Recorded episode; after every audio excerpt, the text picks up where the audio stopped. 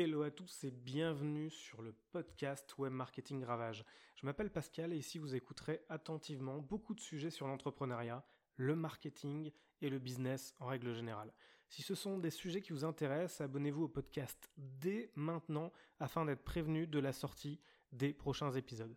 Alors, est-ce que l'idée est si importante pour entreprendre? Vous attendez sûrement à la réponse habituelle de tous les entrepreneurs qui est non, c'est l'exécution qui compte. Eh ben oui, ils ont raison, mais ça va bien au-delà de ça.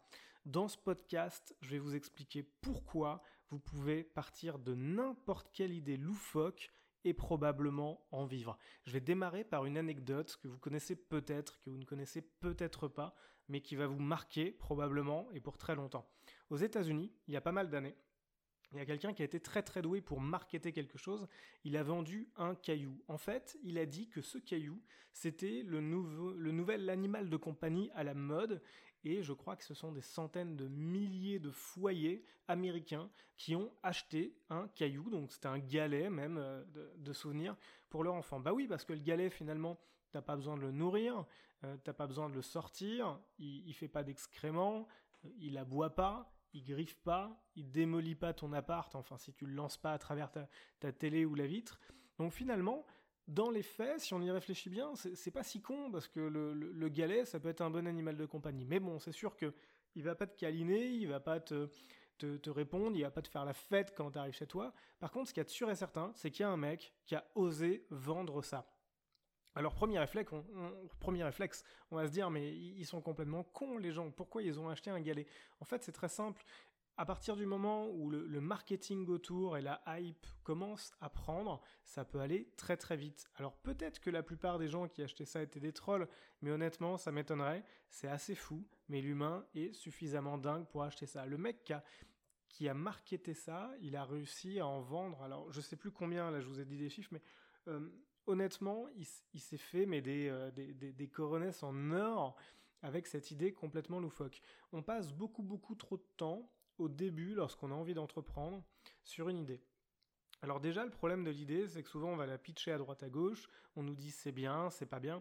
En fait, tout dépend de ce que vous voulez en faire. Si vous voulez simplement en vivre, je vous parle pas de créer la nouvelle start-up qui va révolutionner la totalité du monde. Je vous parle pas de créer une entreprise qui va complètement changer les modes de consommation et qui va nous faire passer dans une nouvelle ère. Absolument pas. Je vous parle simplement de créer un business pour en vivre. Vous pouvez partir de n'importe quelle idée.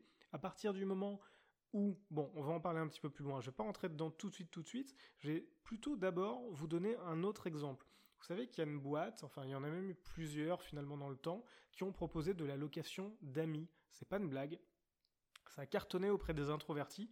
Je suis un introverti, je ne passerai pas par ces services-là, mais en tout cas, c'est quelque chose qui a fonctionné. Je crois que c'était au Japon, ça avait bien pris. Euh, L'idée, c'est simple, c'est qu'en fait, on pouvait aller sur un site et on pouvait louer un ami pour aller avec nous au ciné, pour pouvoir euh, faire un dîner, pour pouvoir simplement se promener. Donc finalement, on louait du temps à quelqu'un qui se contentait de, proposer de la présence. Alors, ça fonctionne étonnamment bien pas dans tous les pays parce que forcément on n'a pas la même culture.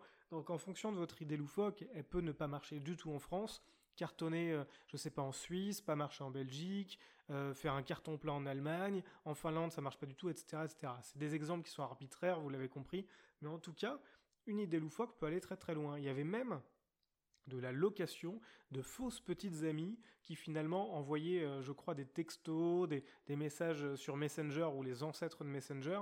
Donc toutes ces choses-là qui pour, pour rendre jaloux quelqu'un ou pour euh, faire semblant finalement d'avoir une, une, vie sociale et surtout intime active. Donc vous voyez, c'est quand même des idées loufoques, ça va très très très loin mais ça fonctionne et croyez-moi, les créateurs de ces projets-là se sont vraiment, vraiment fait de l'argent. D'ailleurs, il y a même encore de la place sur ces marchés-là si jamais vous voulez vraiment partir sur quelque chose de what the fuck jusqu'au bout, c'est des choses qui sont faisables. Ce qu'il faut garder en tête, c'est que tout se vend, mais tout ne s'achète pas. Et la plupart des gens, quand ils partent d'une idée, alors on leur demande de remplir des business model Canva, etc. Donc c'est des bons outils, mais ça suffit pas passer moins de temps sur l'idée et pas aller plus vite vérifier votre marché. Mais ça, c'est pareil, c'est quelque chose de difficile. Attention, si vous suivez les, principes du lean où on dit allez voir, euh, ou des startup week-end, allez voir 50 euh, personnes dans la rue, et puis comme ça, vous aurez votre idée. Non, parce que les personnes dans la rue, c'est des gens qui sont complètement random, c'est peut-être pas votre cible. Si pour X raison, il y avait un camion euh, de seniors qui passait par là et que du coup vous interrogez essentiellement des personnes âgées parce que vous avez un peu moins peur de les aborder, bah, est-ce que vraiment vous aurez un retour sur votre produit, si, sur votre idée, si votre idée c'est de révolutionner euh, les moyens de communication et d'avoir quelque chose qui s'adresse au 15-21 Bah non, donc attention avec ça, allez questionner, mais allez questionner votre cible. Et du coup, j'enchaîne sur quelque chose qui me semble très important, c'est si, vous voulez qu'une idée euh, une idée plus simple en fait à vendre si vous connaissez votre cible mieux qu'elle-même. Ce qui veut dire que votre cible, vous devez savoir tout ce qu'elle fait, vous devez connaître la couleur de ses chaussures, si elle aime les plantes ou non, et du coup si elle a la main verte ou pas, si elle aime la musique, quel type de musique elle écoute, où est-ce qu'elle vit, c'est quoi ses horaires, est-ce qu'elle travaille plutôt de journée, est-ce qu'elle travaille plutôt de nuit, quand est-ce qu'elle va sur les réseaux sociaux, est-ce qu'elle va sur les réseaux sociaux et sur quels réseaux sociaux elle va, est-ce qu'elle a des frères, des sœurs, est-ce qu'elle est proche de sa famille? Vous devez tout savoir de votre cible, ou en tout cas de la majorité de votre cible, de manière à dégager des tendances et surtout dégager des profils. Des profils de buyer persona, autrement dit, vos acheteurs idéaux, histoire de savoir comment et à qui aller le vendre. Et du coup, c'est très bien, ça me permet d'enchaîner euh, sur une nouvelle anecdote qui, devrait vous parler. Il y a quelqu'un un jour quand même qui a conçu un programme pour noter la face, le visage des humains. Alors là, vous vous dites tout de suite, mais c'est quoi ce délire? Depuis quand on note la gueule des gens? Et eh bah, c'est Mark Zuckerberg qui l'a fait. Il y a pas mal d'années, c'était sur son campus. C'est le premier truc qu'il avait lancé où il y avait finalement deux photos et on choisissait euh, euh, ou une photo et on, disait est-ce que cette personne-là me plaît, me plaît pas? C'est assez marrant parce que si vous y réfléchissez bien, c'est un peu la base de Tinder également, l'application de rencontre.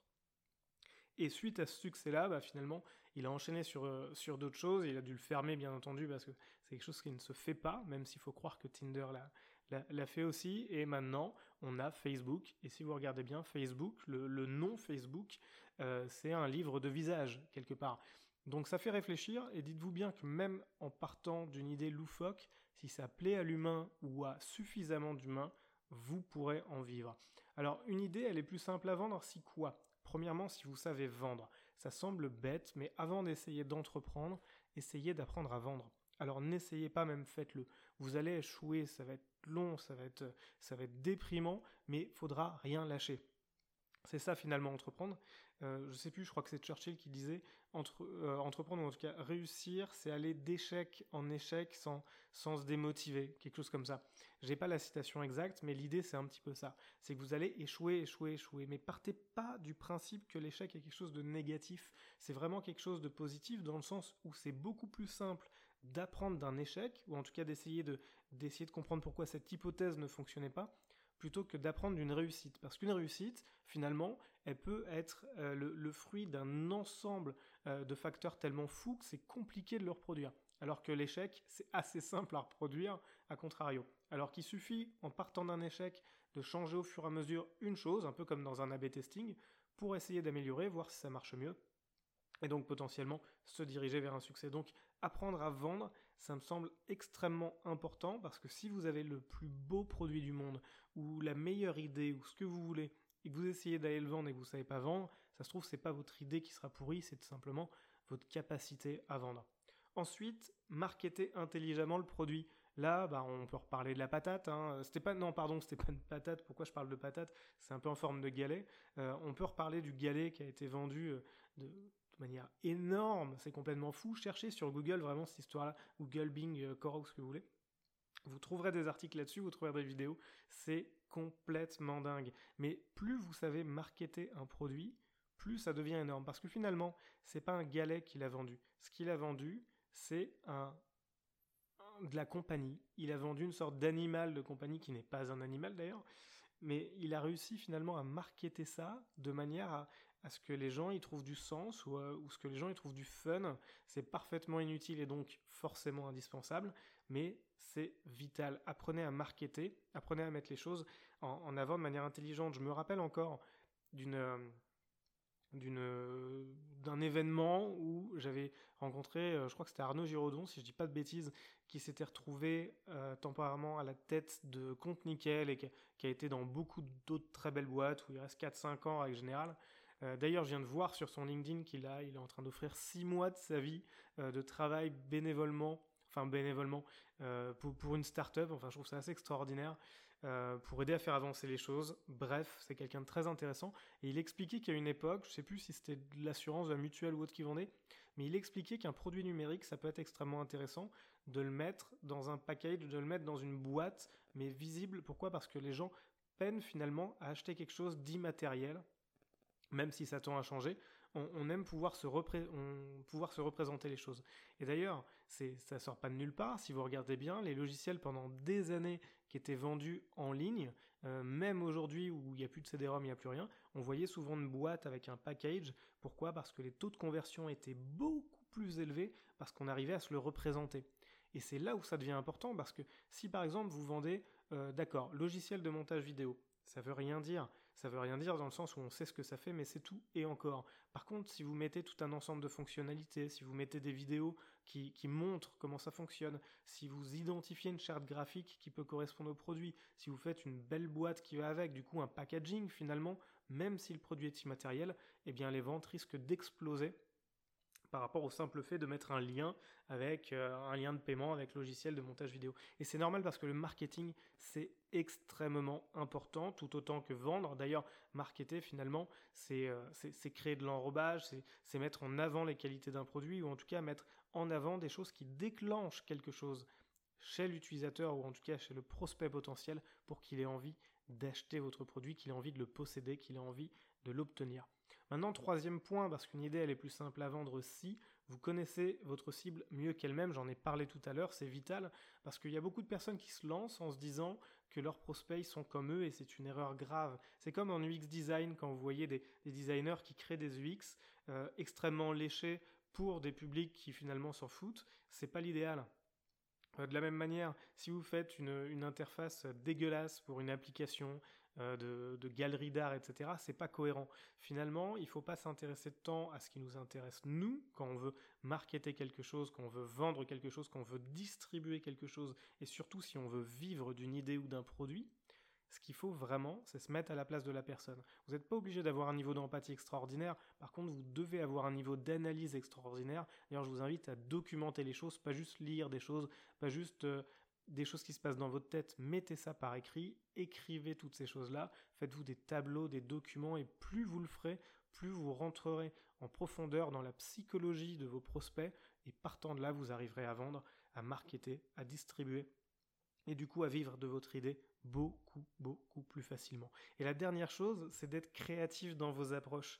Parce que c'est pas parce que vous avez une idée ou un produit qui habituellement se vend euh, à tel prix ou par tel canal, etc., que vous devez faire la même chose. C'est un fort indicateur, bien entendu, de ce qui fonctionne ou non. Ça sert à rien de réinventer la roue. Mais si vous êtes créatif, même si vous avez l'idée la plus loufoque du monde, vous pouvez trouver des canaux de distribution, vous pouvez trouver un business model, vous pouvez trouver tout un ensemble de choses qui fait que ça peut fonctionner.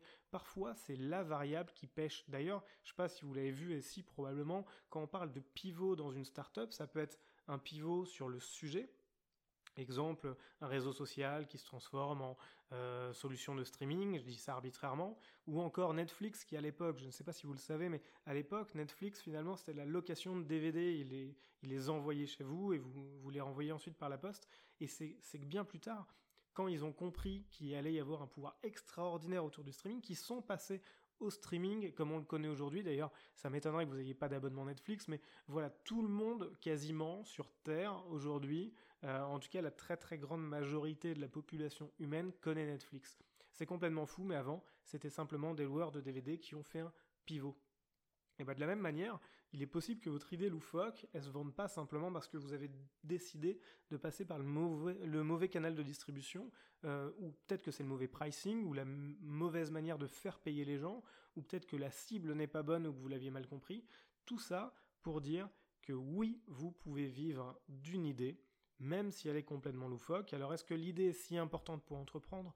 Non, vous pouvez partir sur n'importe quoi. D'ailleurs, c'est ce que je conseille. Si vous avez envie d'entreprendre, n'attendez pas d'avoir l'idée miracle, l'idée parfaite. Lancez-vous parce que plus tôt vous vous planterez, plutôt vous allez tirer des leçons de tout ça, plutôt vous allez découvrir des choses et sur l'entrepreneuriat et sur vous-même, parce que vous en rendez pas compte, mais quand on entreprend, on apprend tellement sur soi et on, grandit tellement. Alors, ça nous rend pas forcément plus bienveillants. Si vous êtes bienveillant à l'origine, vous serez peut-être plus bienveillant, euh, davantage bienveillant, en espérant que ça vous rende pas aigri.